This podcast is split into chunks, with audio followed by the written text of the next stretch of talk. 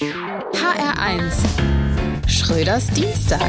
Im Prozess Amber Heard gegen Johnny Depp hat der Mann gegen die Frau gewonnen. Ja, und das soll jetzt eine Nachricht sein?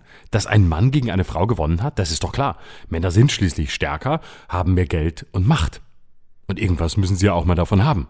Für alle Fluch der Karibik-Fans war eher die Neuigkeit, dass Johnny Depp jetzt auch privat wie ein serbischer Zuhälter rüberkommt. Vielleicht ein guter Titel für den ganzen Prozess. Pimp Your Star.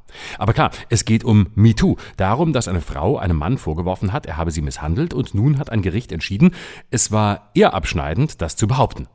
Also im Prinzip alles wie auf Twitter. Und ja, dieser Gerichtsprozess hatte etwas von einem Autounfall. Man wollte nicht hinsehen und wer seine ethischen Maßstäbe einigermaßen beisammen hatte, hat es auch nicht getan. Und das erklärt auch die guten Einschaltquoten auf YouTube.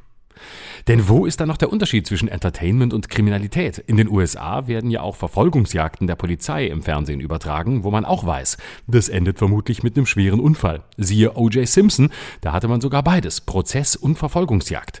Da muss Johnny Depp noch ein bisschen arbeiten.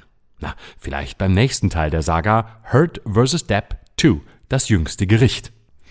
Was nur wenige wissen, die Filmreihe Fluch der Karibik beruht auf einer Wildwasserbahn in Disney World. Klar, dass Disney jetzt eine entsprechende Achterbahn auch für den Prozess Hurt gegen Depp plant.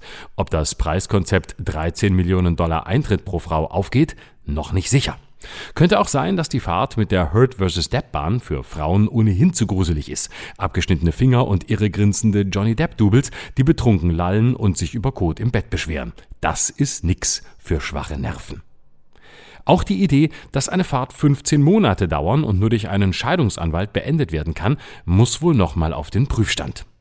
Johnny Depp selbst wird natürlich keine Zeit für eine Fahrt haben. Er wird die nächsten Jahre mit seiner Karriere beschäftigt sein, die dieser sechswöchige Werbetrailer erst wieder richtig in Schwung gebracht hat. Schröders Dienstag.